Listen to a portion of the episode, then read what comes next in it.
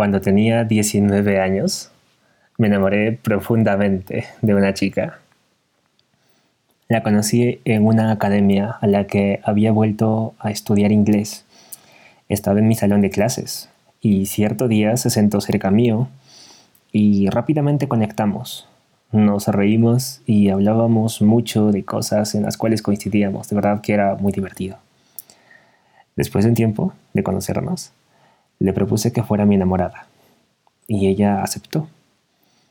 Pasé de verdad que días increíbles a su lado. Me sentía sumamente afortunado de estar con una chica como ella. Era súper divertida y caía muy bien a mis amigos a los cuales la presentaba. Pero quienes la conocían de antes no les agradaba mucho que yo estuviese con una chica como ella. Al final no me importó y yo continué con mi decisión de estar con ella. También debo decirte que a esa edad aún no andaba muy desarrollado emocionalmente. De hecho, estaba extremadamente dormido. Me refiero a dormido respecto a mi inteligencia emocional, porque todo esto de a lo que me dedico ahora y al llegar a niveles elevados de conciencia comenzaría unos años ya después. Volviendo a la historia, cuando yo me encontraba con ella sentía dentro mío una especie de dicha y fortuna. La sentía muy grande era verdaderamente especial para mí. Dentro mío proyectaba un futuro hermoso con ella, o sea, todo era ella. Me sentía bastante bien, me sentía que yo sentía que la adoraba, adoraba cada parte de ella, e incluso lo que antes no me gustaba en alguien, en ella mágicamente adquiría cierto tipo de encanto. Y así, hasta que todo terminó, y de una forma muy particular. Cierto día, que yo me encontraba saliendo de la universidad, quedamos en que yo iría a su casa, que quedaba cerca. Y en el camino me encontré con ella. Y al final decidimos ir a un parque a caminar, que quedaba cerca de su casa, y con la mirada hacia abajo, ella me dijo que me había fallado y que me había sido infiel. Y aquí viene lo curioso del asunto, y es que ella se había involucrado con el enamorado de su mejor amiga, es decir, me había sido infiel con una persona que era el enamorado de su mejor amiga.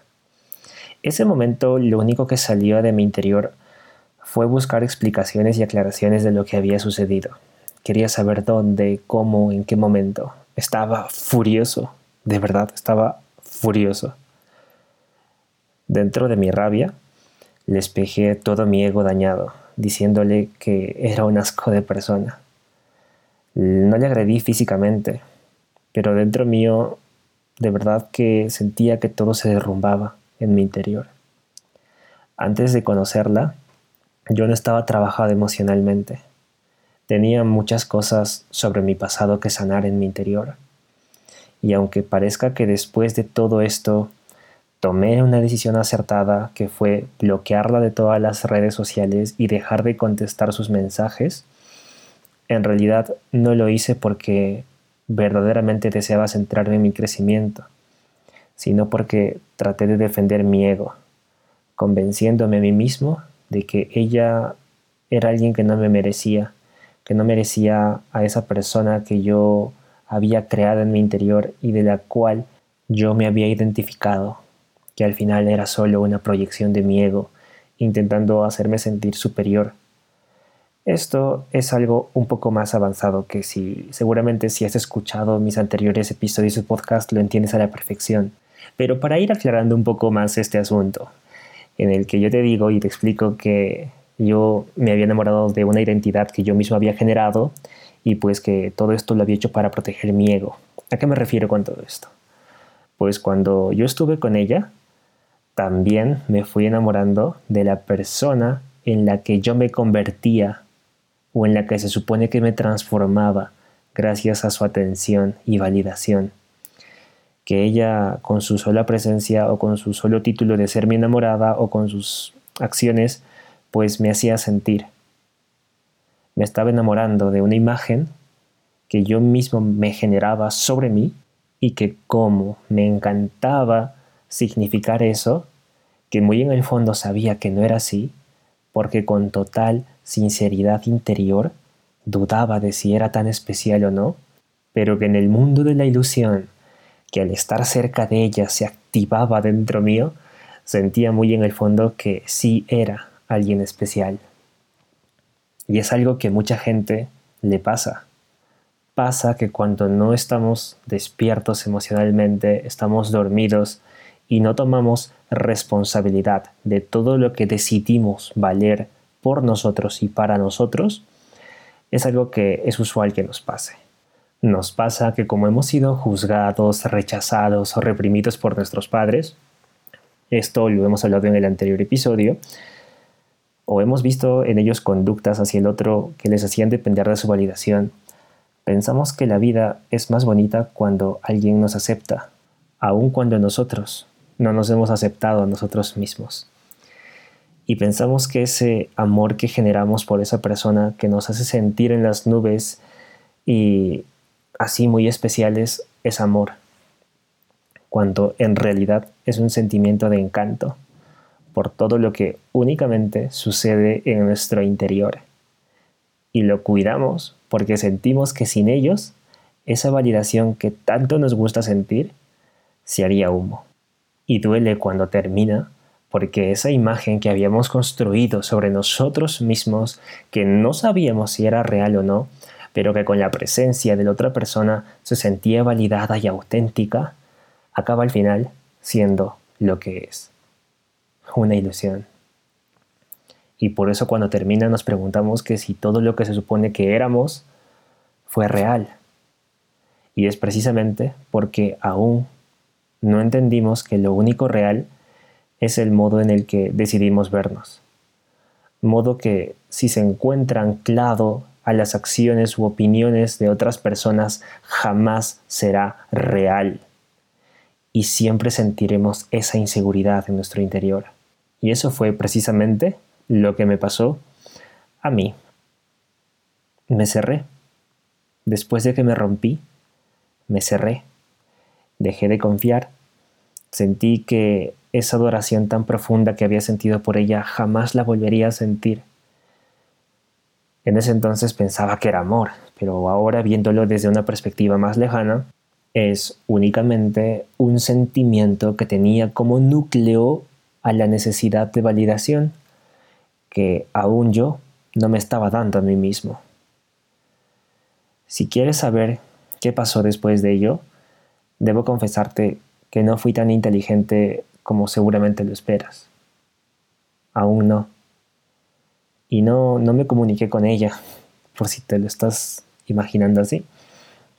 Pero como me cerré a entender el mensaje que la vida me estaba intentando comunicar en ese momento, puso enfrente mío a una persona con quien todo daría un giro de 180 grados.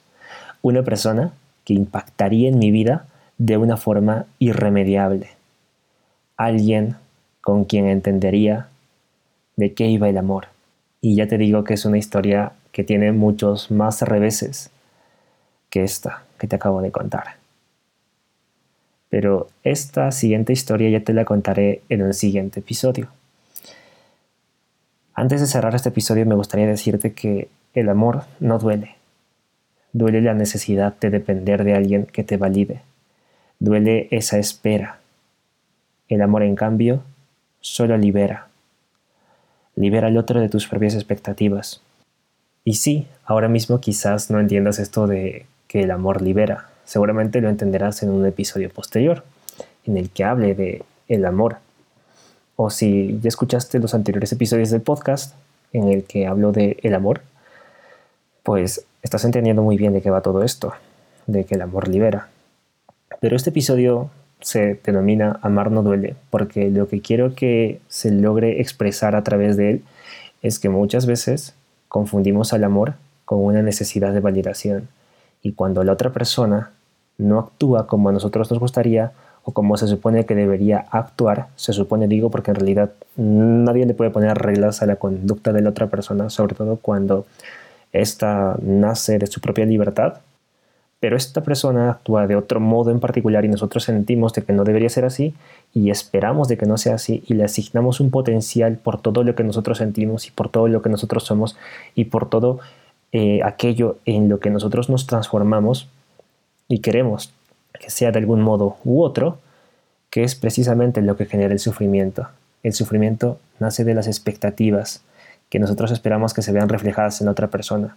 Y muchas veces estas expectativas se ven potenciadas cuando nosotros no haríamos algo que la otra persona está haciendo que nos duele, porque sentimos que la queremos y porque esperamos que se comporte del mismo modo, cuando en realidad lo único que estamos poniendo son expectativas sobre la otra persona y que no derrumbe todo eso que nosotros hemos generado en nuestro interior, toda esa identidad que hemos generado en nuestro interior de la que estamos enamorados, porque sentimos que nos doldría, pero sentimos que nos doldría porque creemos que la actitud del otro tiene que ver con nuestro valor, ya que si estaríamos seguros de cuánto valemos, verdaderamente no nos importaría las actitudes de la otra persona. Nos dejaría de importar. Sí existiría un cierto tipo de dolor al momento en el que nos enteramos de ello, pero no sería algo que nos cierre a volver a sentir nos cierre a volver a amar, nos cierre a volver a, querer bonito, nos cierre a perder la fe en el amor. No sería algo que termine de ese modo.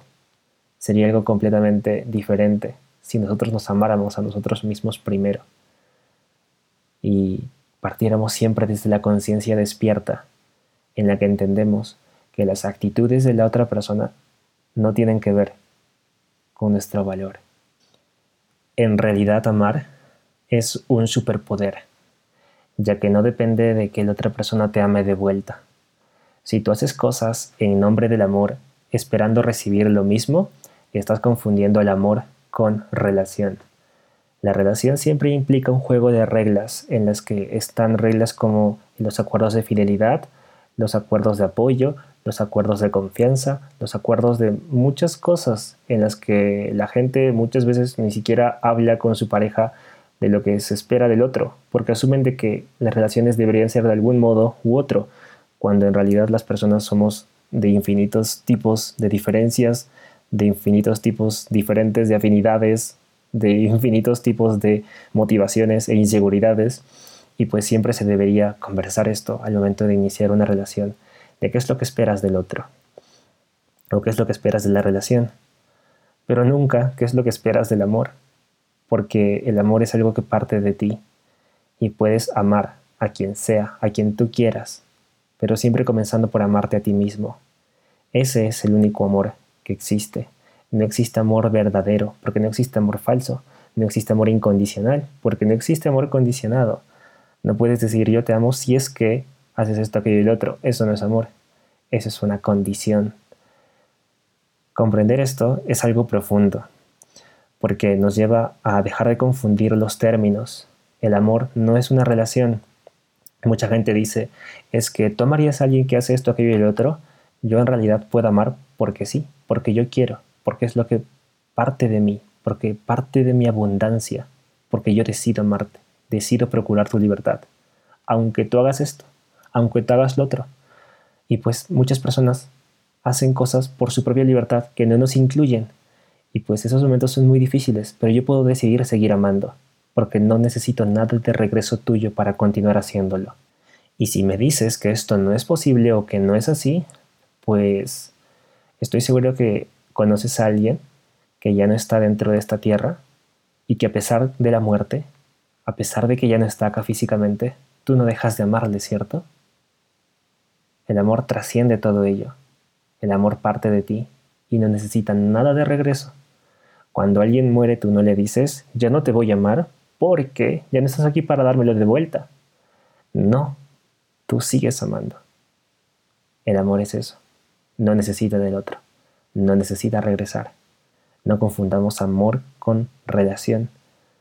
Y tampoco pensemos que el amor duele. De hecho, existen algunos autores que dicen que el amor duele en ciertos aspectos, como por ejemplo cuando vemos a alguien que queremos mucho, que amamos mucho, sufrir y pues eso causa dentro de nosotros cierto tipo de dolor.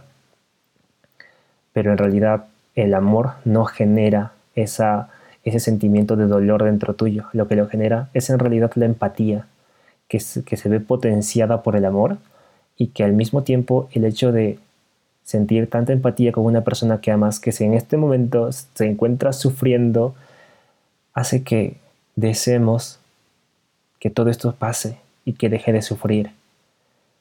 Pero ese dolor y sufrimiento que tenemos espejeado en nosotros es gracias a una empatía que se ve potenciada por el amor. No necesariamente por el amor. El amor no duele. El amor al contrario. Hace que te sientas feliz y vibrante por entender la libertad de la otra persona. Y espero poder grabar pronto eh, la siguiente parte de esta historia en la que conozco a esta otra persona con la que suceden muchos reveses en las que yo me convierto por un momento en el villano de la historia, que es una etapa de mi vida en la que verdaderamente no me siento muy orgulloso de ella, pero que fue un punto determinante de inflexión porque fue cuando toqué fondo y todo en mi vida se transformó. Pero ese ya es tema de otro episodio.